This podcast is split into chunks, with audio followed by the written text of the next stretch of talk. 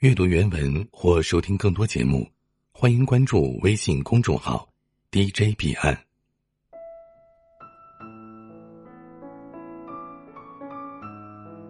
前几天我的手机爆炸了，总是无缘无故的就闪退，可用的内存永远都不到一百兆。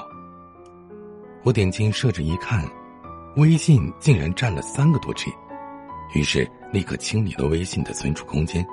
但是，竟然还是占了两个多 G。仔细一看，全是各种未读的群聊信息，活生生的把手机都炸崩溃了。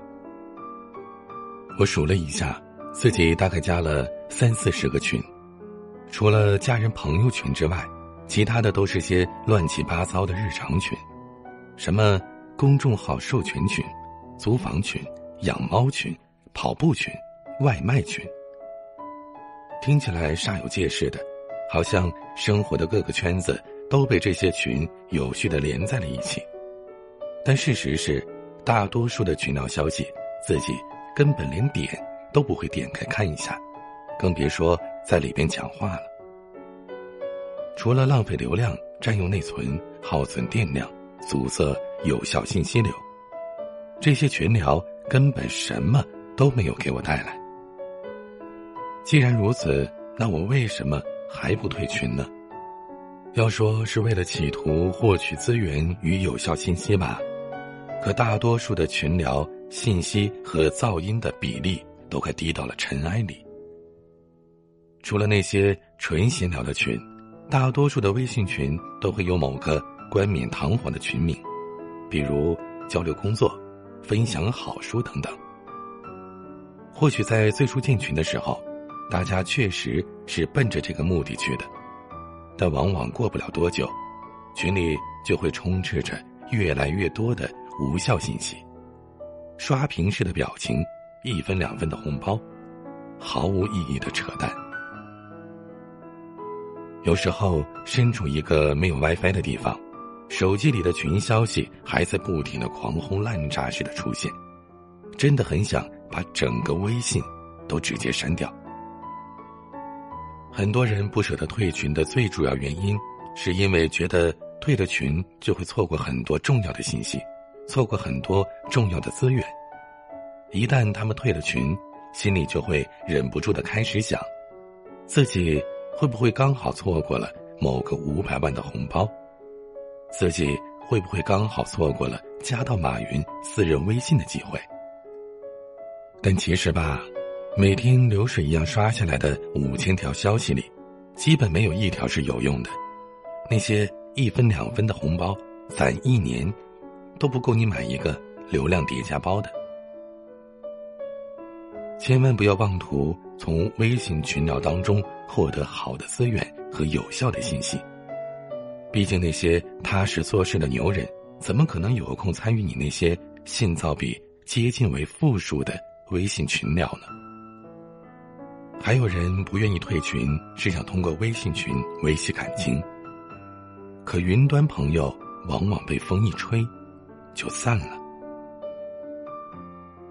我有个学妹，毫不夸张的讲，加了可能有上百个群，每天花费十几、二十几个小时在群聊，好像她不及时点开微信的群聊消息，手机就会立马自动爆炸。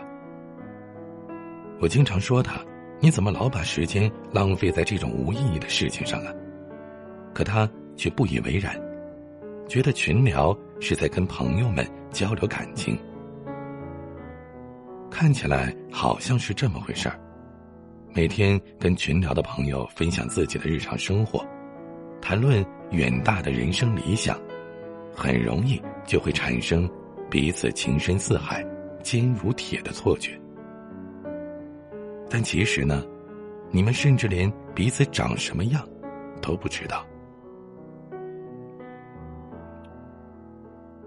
靠互联网维系的感情，那根本不叫感情；在云端交到的朋友，也不算朋友。毕竟哪天刮了一阵大风，第一个被吹走的肯定是那些云端朋友。但很多人都不明白这个道理。他们宁愿把大把的时间浪费在与陌生人的扯淡上，也不愿意在跟爸爸妈妈的家庭群里多说一句。还有些人不愿退群，是为了想抱团取暖，可群体也是最具欺骗性的。其实，对于那些习惯了群聊的人来讲，突然退群的话，会丧失一种安全感。他们会想。我不在的时候，他们又聊了什么呢？又做了什么呢？好想进群看看哟。这种情绪其实不仅是由好奇心驱使的，更是由群体感催生的。就像我们习惯性的刷朋友圈，习惯性的从社交平台上了解那些自己熟悉或不熟悉的人生活近况，可我们并不是真的想知道。大家每天在干嘛？毕竟知道了，也没什么意义。之所以这么做，只是因为这些行为能够安抚我们的疏离感，它带给我们一种错觉，好像只要我们在群里，只要我们刷了朋友圈，我们就合群了，我们就是大家的一份子，我们没有被大家庭抛弃。群体能够给我们带来归属感。但这种归属感也最终成为了绑架我们的枷锁。沉浸于群体式的无聊，能消解我们在碌碌无为之后产生的心理负担，可以让我们觉得，虽然我今天什么事也没干，但群里的人也没干什么呀，嗯，这样我就放心了。群聊将我们的怠惰心理捆绑在了一起，让我们心安理得的一起浪费着时间，心安理得的不务正业，而且麻痹不自知。所以，真朋友还是要靠线下结交的，正经事儿还是得见面谈的。想清楚这些之后，我毅然把那些无关紧要的群都退了。退了三十多个群，手机一下子就安静了，而且根本就没有想象中的那样。我的退群引起了天崩地裂的轰动，也根本没人来问我为什么退群。一切都好像什么都没发生过一样。原来，从来都没有人注意过我的存在。但不知为什么，那一瞬间，我感觉到了无比的轻松。好像这一次，我不仅成功的给自己的手机签了付，更是为我的生活剔除掉了那些很繁重的荣誉。我是彼岸，晚安。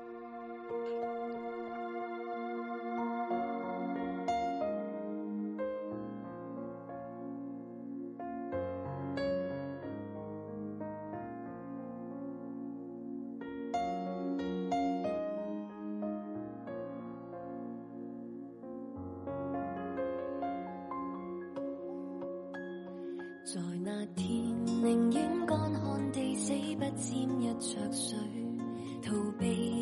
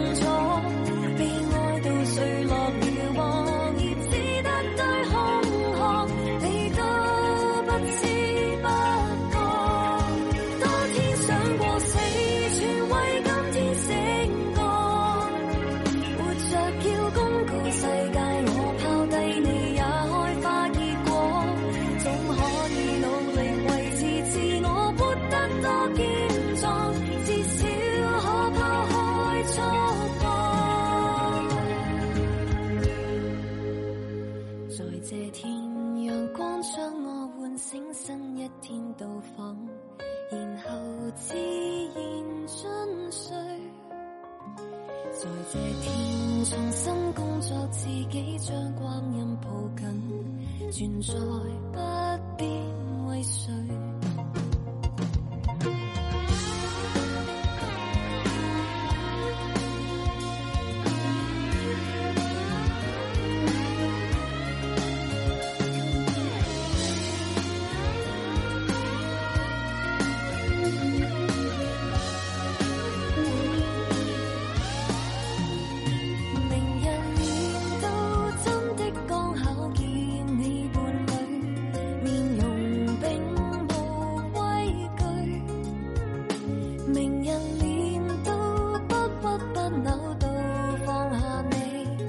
see.